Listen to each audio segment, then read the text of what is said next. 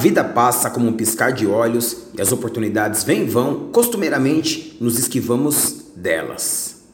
Muros altos, grades estreitas, tetos altos demais, criamos prisões imaginárias e escolhemos habitar nelas. Chegamos no limite, onde o barulho de um lápis caindo desestabiliza o sistema nervoso emocional, onde necessitamos explodir às pressas. O tempo se tornou imprescindível quanto ao oxigênio. Quero tempo, queremos tempo, ninguém tem tempo. Opa, vai começar a novela. Postura pragmática? Sequela. Ao mestre com carinho. Mandela. Se a vida é todo esse tesão incontrolável onde desejamos gozar de forma absurda, então por que desejar que tudo passe tão depressa?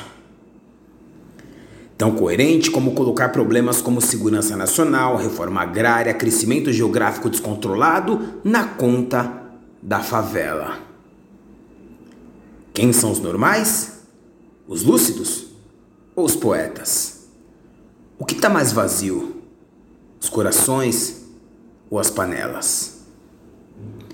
Trocaram o tabuleiro por falso RPG e só quando a luz elétrica faltar darão valor ao bom e velho fósforo que sempre acendeu a chama de nossas velas.